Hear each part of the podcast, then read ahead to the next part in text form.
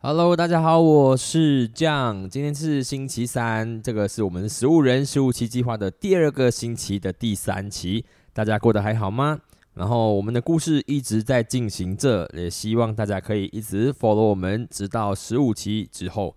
好的，那我们直接进入主题吧。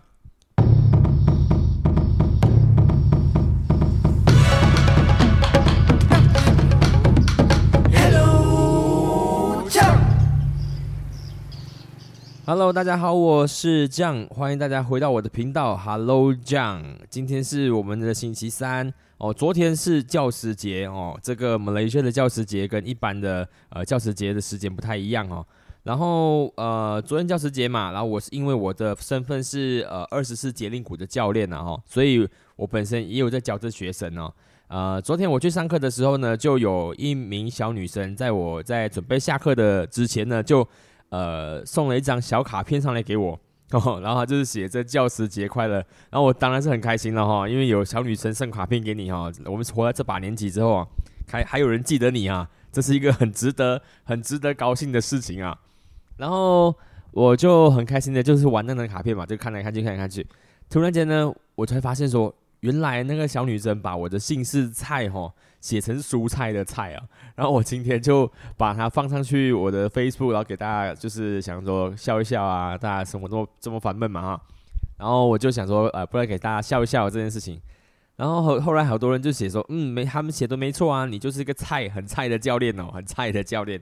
我觉得这个也是一个很好的话题哦，就是呃，我知道大家小时候其实都应该都有因为自己的姓氏或者是自己的名字，然后被人家取过外号嘲笑过，对不对？哦，我记得我我现在是我现在是没有太大的就是感受了哈。现在其实呃年纪大了哈，你为了方便让人家记得你的名字，其实你会用很多的方式哦增加你名字的这个识别度。但是呢，小的时候就不太一样了。小的时候呢，我记得我们就是呃姓蔡的啊，你们如果有姓蔡的这个听众朋友们，你们应该最最能够理解的哈，因为姓蔡的统一都叫做蔡桃贵啊，就是就是直接所有人都叫蔡桃贵哦。然后，呃，因为我叫菜头贵，所以我小时候其实我并不喜欢被人家叫这个名字，我觉得好像有有点逊哦。然后，但是我在这个被取经那个绰号的这个这个呃阶段里面哦，我有遇到一些人，其实是他是诶很喜欢自己的绰号的。像我有一个朋友哦，他因为他长得很像猴子哦，所以我们都叫他老高，就叫他猴子哦。然后我想说，嗯，可是这个学这个朋友呢，就是从来也没有因为。被人家取一个这么难听的绰号哦，然后因为因此而生气哦，甚至是呢，他当他去跟人家介绍自己的时候哦，他他反而会跟他讲说，哦，你只要叫我老高就可以了，你就叫我猴子就可以了哦。我也想说，哎，人怎么会有这么豁达的人呢？我每次看着他讲说，哦，你叫我老高就可以的时候啊，我就想说，嗯嗯，我叫蔡桃贵好像也不错，OK 啊，至少谐音念一念，感觉好像蔡桃给啊，啊，像蔡老板的意思哈，桃给啊，然后。呃，因为每个人都很喜欢取，就是用呃姓氏这个部分来去做取笑别人的嘛。然后当然还有一些更难听的啦，呃呃什么姓姓赖的啊，哈，然后呃还是什么还有什么姓啊，很多很多不同的姓氏哈。然后有很多样很很多样的绰号啦。我觉得觉得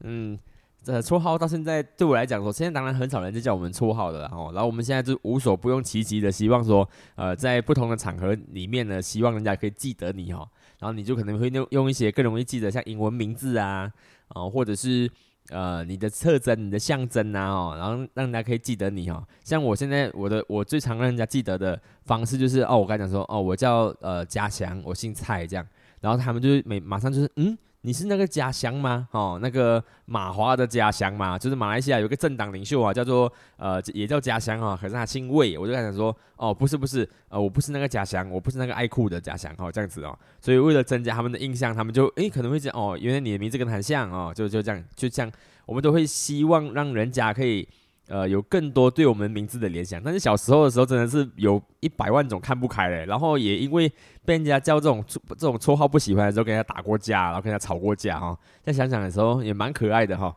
然后就因为这个一张小女生的卡片，让我掉进一个就是呃以前被取绰号的这个回忆的漩涡里面，但都一切都很好玩呐哦。然后今天呢的主题呢是想要来跟大家聊一下哈，就是。呃，在前一个晚上的时候呢，我也有在我的 Facebook 上面，我就有放了一则影片哦。影片影片呢，就是有台湾的人哦，再去呃实验自己的国家究竟是不是行人地狱哦。呃，这个字眼呢，其实我也是在今年的时候才听到的哈。呃，虽然我在台湾留学过了哈，但是呃，今年的时候我才因为我太太告诉我说，就是有一个呃中国籍的呃 YouTuber 现在住在台湾哈，然后他就有呃发表过，就是觉得说台湾的行人呃这的路上的这个使用哈，呃，真的好像在地狱一样哦，就是一是一个这国家好像是行人的地狱一样哦。然后后来我就去这几天，我就去就是再去查查看这个字眼哦。其实这个字眼也不是由他冒出来的哈，就是呃，其实有很多的报章杂志已经有在发表过这样的一个字眼的哈。呃，就是我在看到这个呃行人地狱的时候啊，我就想说，诶，有到底有没有这么严重啊？然后我就去看说，到底台湾的整体的这个出出车这个出车祸的这个率那个比例到底多高啊？这个比例我们之后再讲啊，稍后再讲。然后呢，我呃，就是因为我看到这个影片哦，影片是有一对呃男女啦哈，我相信应该他们应该是一一对一团人呢哈，就去路上去实测，他去实测一些有呃斑马线的路口哦，但是那个斑马线其实还 actually 还没有那个交通灯哦，只是有一条斑马线，他就去实测说，如果有人要经过这个斑马线的话，那些来往的车辆会停下来让行人去过马路吗？后来他就当然呢，实测之后当然发现说，竟然没有任何的道路使用者，就是汽车的使用者哦，要让行人通过这个斑马线哦，除非有交通号志，但是因为那个地方是没有交通号志的，就是没有交通灯的，没有交通灯，只是你一定要停下来让行人过马路哦。所以当我们在路上的时候，经过一处斑马线的时候，你看到有行人要过马路的时候，这时候你请问你会想要直接主动的停下车，然后让行人来去通过吗？如果没有交通灯的话，你会做这件事情吗？然后它的实测很明显的表示说，台湾其实呃将近九成的人哦是没有呃主动停下来让行人先通优先通过马路的这个习惯呢，所以因此他们得证台湾是行人地狱。然后我我本身对这件事情的时候，我就是我一开的时候当下其实我我觉得我蛮坏的哈，就是呃我我当下的时候我会个人觉得说。哎，这个通过马路这件事情，在马来西亚来说，好像也不是很大的问题啊。因为我们要通过马路的时候啊，其实我们常常会举出我们的绳子左右手哈，就是我们这直接拦车，我们会明确告诉我那个告诉那个来往的那个司机讲说停，我现在要过马路，我会指着希希望他停下来，然后我通过马路，甚至是在没有呃那个斑马线的地方，我们都会这样子做哈。你任何时候你想过你就过。所以当下我会觉得说，好像马来西亚人比较会过马路哦。然后到底在马来西亚到底是不是呃行人地狱呢？这件事情，所以我觉得当他谈到行人地狱的时候啊，一定必必须还是要讲到地狱这地地狱这件事情了啊。呃，为什么会想为什么会台湾会被定义成行人地狱这个事哈？就是因为像是其实像是法国啊还是俄罗斯。他们都曾曾经有用过一些字眼来去形容台湾的这个公路使用者哦，像法国跟俄罗斯就用过野蛮来去形容呃台湾的公路使用者哦。我觉得大家是想想回想一下你去台湾过的经验，或者是你自己是台湾人在公路使用的话，你会觉得台湾的公路的这些使用者其实是蛮野蛮的嘛？啊，你们可以先去呃放在心里面思考哦，然后。瑞士哦，瑞士也也有想过说，呃，行人走在路上哦，也会失 也会失去生命哦。我不知道是我在讲这句话的时候，我这边笑了哈。只是，呃，他们这确实是用一些比较呃激激呃不要什么什么激比较严厉的方式呢，去批判这个台湾的这个道路的使用者了哈。然后后来我也看了一些影片，然后呢找到一些数据，也在呃台湾的这个交通部的网页上面找到了一些数据，是一些数字是。呃，在二零二零年期间呢，呃，全台湾呢有超过一万七千人哈，在交通事故中呢有呃受伤跟死亡的这个状态啊状况啊。然后二零二一年跟二零二二年呢，也同样超过一起一万五千起哈，在交通事故上面有受伤跟死亡的状态哈。所以呃，这一个这个数字是台湾的。然后所以二零二二年的时候，其实也是有将近。呃，三千人哈是直接死于交通事故的哈。当然，那个呃，交通部里面的它的那个网站出现的数字呢，其实是呃写作就是交通事故发生之后的三十天内死亡都算于这一场事故的这个呃造成的，所以它的那个数字大概就是三千三千多人左右哈，每一年在二零二二年的时候，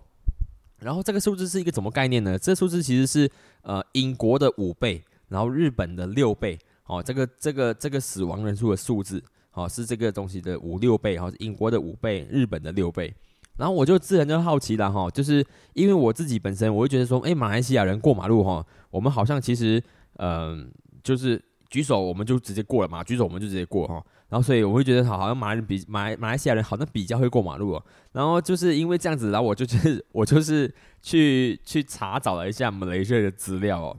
然后我在马来西亚的。呃，也是交通部上面查一些资料，但是马来西亚交通部上面资料，我个人觉得有错啦，因为他写说就是我我不知道是我理解错误还是他的他数据呈现的问题哦，就是我他发他跟我讲说，就是每一每一年有一百多万人就是在车祸中丧生哦，当然我个人觉得说这个数字应该是有问题的，后来我就在多方查证之后呢，发现呢，我我真的不能够就是取笑台湾的这个行人地狱的事情哦，因为。马来西亚自己哈，我们的本国每一年呢，都将近是有七千人以上哦，是在车祸事故中上升的，是足足是 足足是台湾的多一倍的人数哦，所以我们是我们是英国的十倍哦，哈哦那个，所以这个数字其实个人看到的时候，才你才会发现说，原来我们我们的国家这么夸张哦，所以才会在我们小时候的时候，都会在呃每一年在过新年的时候啊，无论是华人新年还是马来人的 Raya 等等之类的哈，这种大型的国国家的这个假日的时候，我们的交通部就会发出说，警察部和交通部就会发出说要执行一个行动，叫做态度行动的哈。然后这态度行动呢，就会在很多地方去设置路障啊，然后开罚单给超速啊，呃，改装车子啊，或者是其他的交通上面法规上面不合法的这些道路使用者哦，所以。呃，马来西亚会在因为因为这个数字哈，然后采取过这样的行动。当然，我们可以去思考是这样的行动究竟实际有没有帮助马来西亚降低这个呃车祸的死亡率的这个问题哦。然后，当然，呃，从一开始我们在说行人地狱这个事情的时候，其实我们还是主要针对于行人嘛。哦，但是呃，真的没有太多的数据可以让我们直接的去对照说，哦，台湾的使用者到底有多少？呃台湾是有的哈，台湾是有它呃直接多少呃道路的使用者，就是所谓的行人，哦是有多少人是直接死于这个呃这个交通事故的哈。然后但是马来西亚比较难找哈，因为马来西亚呃我们行人这一块是比较比较少的哈，因为我们的整个城市的设计呢是比较更倾向是搭乘交通工具的，所以或者是自己有私家车等等之类的，所以行人的数字我我比较找不到，但是台湾的会找得到。嗯，当我们在讨论这件事情的时候呢，当然会一些思考说，就是呃，为什么嗯，像台湾或者是像马来西亚哦，有这么高的这些车祸呃，这个车祸事故哦，这些交通事故。当然，这个这件事情就可能要就去探讨到，就是这个国家的道路的使用的设计到底是为谁而设计的嘛？如果今天这个国家它道路使用设计呢，就一开始就倾向于就是呃让车辆哈，就是以车辆为主的设计的话，那势必哈就是这个国家的呃道路使用其实是比较不适不适合于行人的通的的的通行嘛哈，所以呃在当你这个城市的这个道路设计是以车辆为主的时候，当然自然行人的使用就少哈，或者是对行人的危害自然就多。我在讲一些数字是。像是泰国跟越南哦，这两个国家算是我们身边邻近的国家里面，每年车祸的数字很恐怖高的那个的国家哈。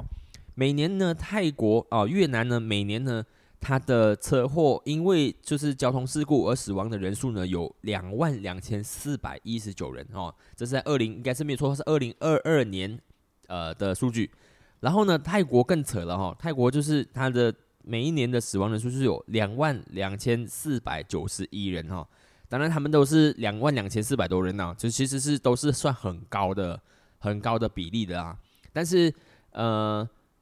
泰呃泰国的人数是比马来西亚高的，所以他们的每十万人的这个死亡数字是比我们低一点点的哈。大家有兴趣的话，可以上维基去查看，就是每一个国家它的车祸每十万人的的死亡率是多大概是多少？但是这个人是这个人数呢跳出来，其实还是很很吓人的哦。就是每年就是有两万多人是因为交通事故而就是死亡的。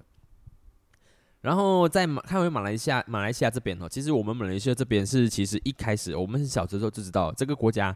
它的道路的建设其实是没有在呃去思考这个行人的使用的这个状态的。所以我们的这边一来就是我们的呃这个斑马线啊，或者是交通灯啊，其实都会比较忽略，就是行人要通过的这一个部分哦。所以我们这边也很少就是有那个行人通过的交通号志哦。如果大家有仔细看的话，我们不说大城市，大城市可能就还会有哈，但是小地方你很难看到有行人要通过的这个交通灯的号志。再来是连斑马线也很少。然后我们大概都怎么做呢？其实我们以我们这个这个年代哈，我们这个八零年代左右的的的人哈，我们大概知道的时候，就是我们的家长大大概带我们的那个过马路的习惯，就是你看到没有车，你就可以过了哈，你没有车就可以过了哈，有车你就举一个手哦，就这样 停下来，你就可以过，这是我们那些人的习惯呢。所以我们其实对我们斑有没有斑马线这件事情，反而是不这么在乎的哦，甚至是说。你跟我说，我一定要去在斑马线那边走，就过马路哦。哇，这个会不会太远哦？可能我我现在我这个 A 点哦，离斑马线还有五十米哦。我觉得哇，我这边可以直接过，为什么还要走斑马线呢？呃，所以以此就是因为这样的方式哦，导致我们我们在马来西亚这边才有这么高的这个这个车祸的这个交通事故的死亡率哦。当然，一来就是因为行人本来就没有一个很安全的呃通过马路的这些选择啦。哦，再来其其他的就是呃呃一般的交通事故，就是像是呃汽车的啊啊摩托车的啊罗里司机的啊等等等等之类交通事故哦。所以我们只看如果单看只看行人的话哦，确实在马来西亚哦，我们根本就不用去谈说呃马来西亚是不是行人地狱哦。我觉得我马来西亚根本就不适合不适合行人在生存哦哈。你你你连地狱都不算了，炼狱都不算了，我不知道去十八层的不还有找到我们一些人吗？因为我们这边的道路确实。啊，路宽又宽，再来是呃没有太多的交交通号志的保护，交通的呃斑马线的保护啊，甚至是天桥啊、呃地下道啊，这些几乎其实都是没有的哦。我们就我们的人过马路就好像那种呃动物动物哈，每次从一端的森林要跑去另外一端的森林那种感觉哈。好像我最近我的家我的家附近就有一个新的建案在开发哈，然后那边原本就是一片树林嘛。它一开发之后呢，想必里面很多的这个动物就必须要迁走哈。然后最常看到的两种动物呢，就是一就是猴子，第二呢就是山猪哦。所以你在那个建案一开发的时候哦，他们就会把那个大批的那个森林砍掉之后，你就看到很多的猴子哦，会在那个路边啊，那个森林旁边的路边哈，就是的电线杆上面就是待着啊，或者是在那边的一些巴士停靠站待着。然后也是有一些猴子呢，会冒着生命危险就跨过有四条 l a n 哦，四个车道的那个马路，然后去到对面。然后想必呢，就是会有很多的路杀了哈，就是很多的猴子因为跨过马路，然后横死街头哈。然后除此之外呢，像我的我自己身边的我这我的一个打鼓的学生哦，也是在不久之前哦，开车回家的时候，就在一个上坡跟下坡之间呢，就直接一一。那个一油门就直接撞上一个刚从呃，就是左边要跑过右边森林的一头山猪。我知道这个 这个概念其实对 对台湾的朋友们来讲说，可能是很难很难想象哈。但是在我的我的 hometown 这个地方哦，确实你在时不时在路上你会看见山猪的哦。我们也不是一个非常 很非常落后的国家，我会讲讲好像我在什么非洲大草原的感觉。但是我们的呃这个这个城市确实是还有一些。呃，可以适合野生动物栖息的一些小树林啊，等等之类的。然后它一被开发，它就会它就会迁徙，所以它就会影响到它的栖息地。然后自然它也很多时候会成为路杀的这个呃这个主角了哈。然后然后我们的马来西亚人过马路，其实就很像这些动物在过马路一样哦，是冒着生命危险在过马路的。只只是我们有些时候一派轻松哦，会觉得这是不是我们的习惯？但是其实这不是，这不应该是我们的习惯，反而是我们应该去争取的权益哦。当然，但是，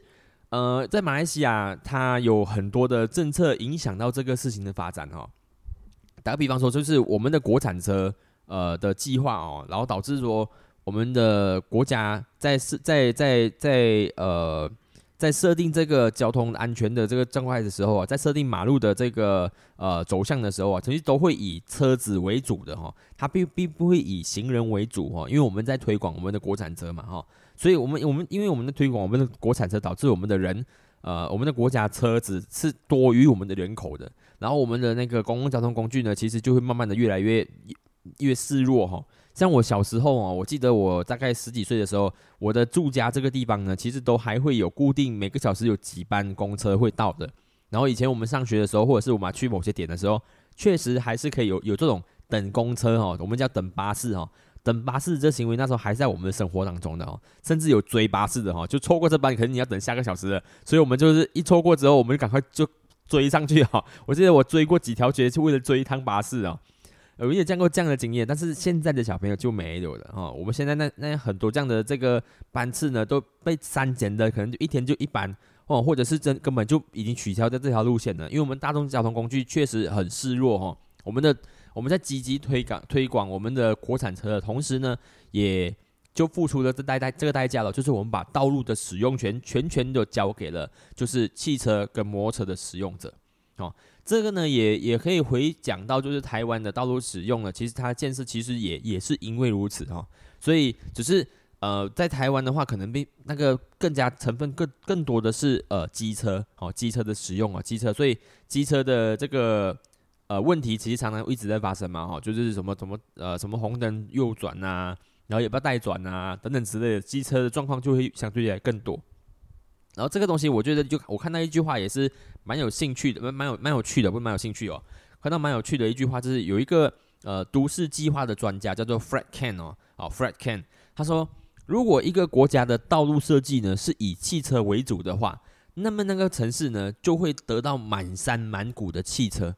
哦。相反的，要是它是以人为主的话，那个街上呢就会都是行人。所以这可想而知了，就是我们这个国家到底要这样子去呃增加行人在道路上面的这个使用的安全性呢？你必须还是要透过以行人为主的思考方向来去设计这个道路，不然的话你是永远无法去改善这个事情的。因为我们我们的我们的这个生活里面啊，其实呃像在吉隆坡哦，在吉隆坡跟像在台在台北，其实会相对明显，是因为你一个人他可能在一天里面哈会。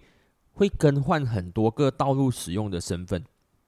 比方说他出门的时候，他可能是像吉隆坡确实会有这样的问题哦，就是他出门的时候，他可能是开着车，他开着车去到捷运站，把车停下来，在那个时候呢，他其实是呃汽车以汽车车主的身份在使用公路，然后第二呢，他就会换上捷运哦去做 LRT、MRT 哦，就换成这种这种轻快铁哦，然后去到他的下一个地点。哦，可能是他公司附近的捷运站，然后呢，这时候他是大众交通工具的乘搭的这个道路使用者，然后再来呢，他会下站下下下站之后呢，他可能呢就会步行哦，可能没必要三分钟去到他的公司上班，然后这时候呢他就变回行人了，好，所以他同一时同一天内其实他就会切割成很多不同的交通 那个道路使用者的身份，然后台湾可能更加多哦，可能 maybe 他。呃，下班回家，他可能就骑着摩托车，或者是他骑单车哦，等等之类，所以有更多更多的交通模式，同一时间在一个城市里面进行。好，因为我们允许这么多的方式在我们的生活中内就是穿插交换。可是呢，呃，为什么我们没有就是很多人站出来为行人去做发声呢？在马来西亚这这里相较呃相对更是呃更是没有人在做发声，主要是因为呢，我们这边。真正你用以行人的身份在道路上使用的时间真的太短了，你几乎可能你你可能一生里面你几乎也没有多少的时间是真的以行人的身份在道路上面行走的，你反正很多的时间就是一定是坐车子哦，甚至是可能打计程车 Grab Car，或者是这些 Public Transfer 这巴士啊、公车啊、呃轻快铁等等之类的。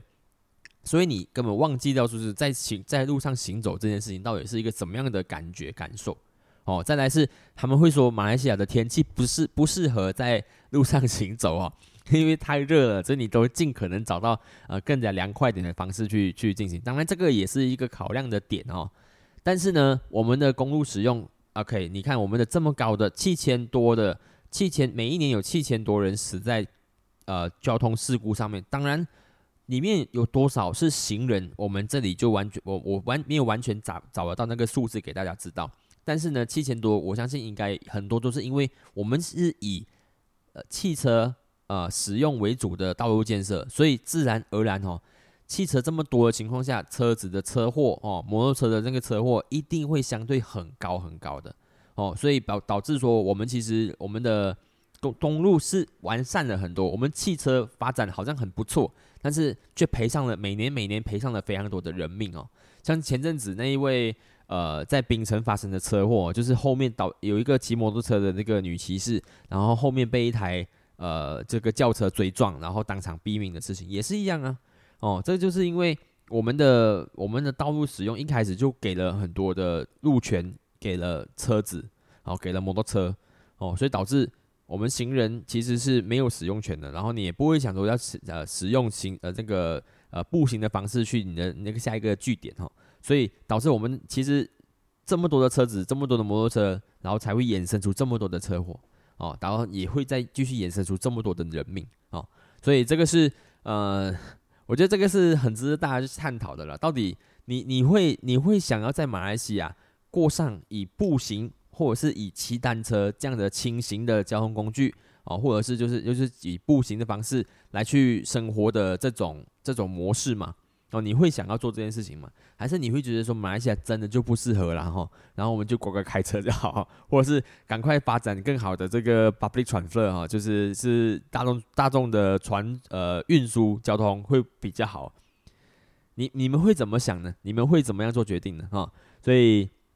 很欢迎大家就是直接在我的这个 comment 下面去留言呢，让我知道一下你们的想法。但是。呃，像是荷兰，他就做了一个很棒很棒的决定，就是呃重新整顿自己的城市的呃这个道路的使用，所以你才看到为什么荷兰现在有这么棒的这个呃呃行人空间哦，甚至是骑单车有有还有单车海位的哈，还有高速的单车道的哦，它不是只有单车道哦，你要你要是要准备骑很快的话，你有高速的单车道的，这是呃荷兰它。呃，为了让自己的城市活在一个更加呃舒适的环境哦，把很多的车辆都排通通排除在外哦，让很多的人可以享受这个呃在城市中散步或者是在城市中使用使用轻型的交通工具的这种这种权利了哈。当然，你要付出很大的心力跟很大的决心哦，才可以整重新整顿好这个事情哦。然后在我住的 hometown 这边巴多巴哈这里呢，其实也有人在极力的推广，就是我们这边的单车道了，只是。呃，他他必须还是有很多的条件要去实要去要去 fulfill 咯。第一就是你要有够完善的单车道，你要有够完善的路线规划啊。第二就是你要你要有就是呃很好的这个单车道的呃路旁的补给嘛啊。如果今天因为单车单车的那个呃轮胎的损耗等等之类的，肯定还是有一些这样这样子的补给，然后甚至是可能是呃一些。路间的树荫啊，让这整个环境变得比较比较比较阴凉哦，没有那么这么这么直线的赛赛道这么直线的铺晒了哈，也是一个考量的点了。很多很多的点才可以促成一个国一个城市是不是可以呃达成，就是以呃就是步行或者是以轻型交通工具为呃上班的这个主要主要媒介这个这个条件哦，所以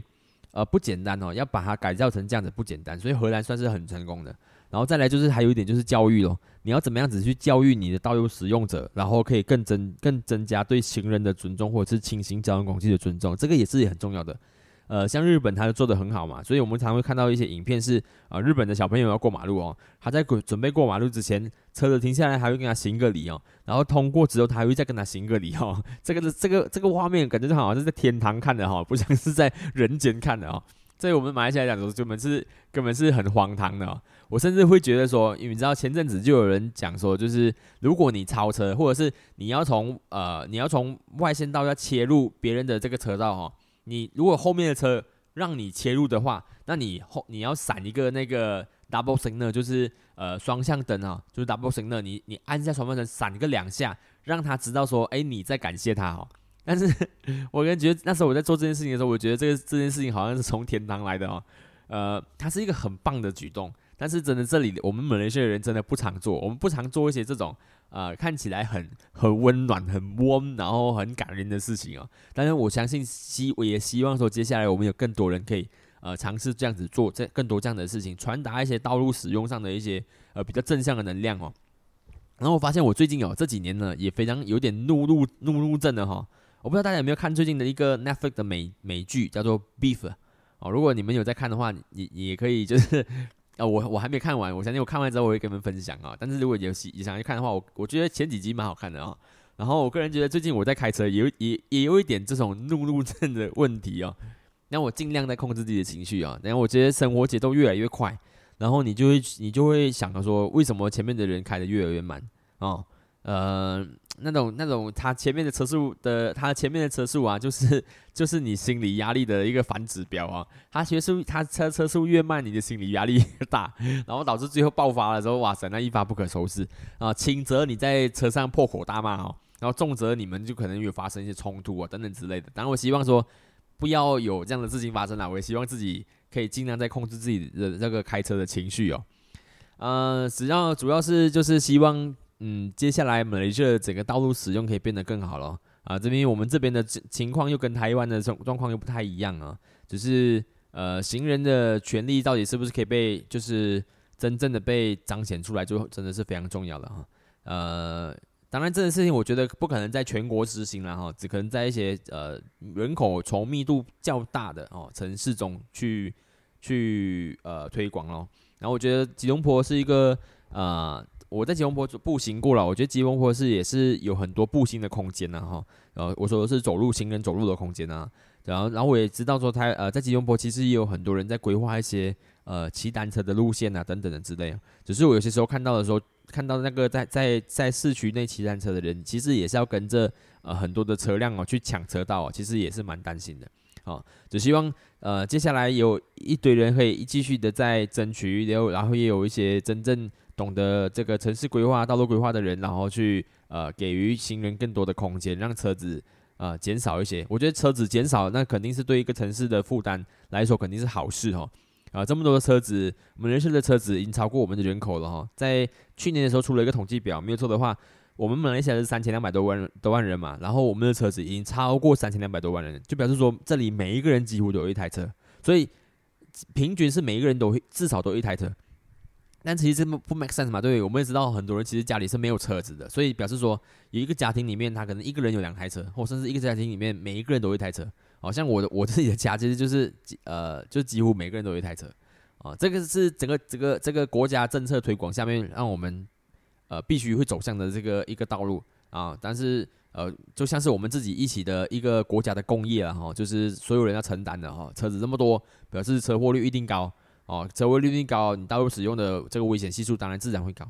啊，所以说希望说接下来还有一些更好的、更良善的政策可以在马来西亚实行，然后希望说所有的人在使用公路的时候，可以对一些相对弱势的呃族群，像是骑摩托车或是骑单车或者是行人有更大的前让。OK。好，今天呃的这个这集我们讲到这里，然后谢谢大家的收听，然后这是我们的第二个星期的第三集，然后也进入正式进入到一半了嘛哈，啊谢谢大家支持，有什么 comment 的话，请就是多多留言给我，跟我多交流一些好不好？然后也帮我多分享，然后其实这集的行人地狱我们就讲到这里了，然后喜欢我的朋友，喜欢我的。呃，这个这个 podcast 的朋友可以在我的 Apple Podcast 或者是我的这个呃 Spotify 里面找到我的节目 Hello 讲，然后推荐给你朋友，谢谢大家，然后我们下期再见了，拜拜。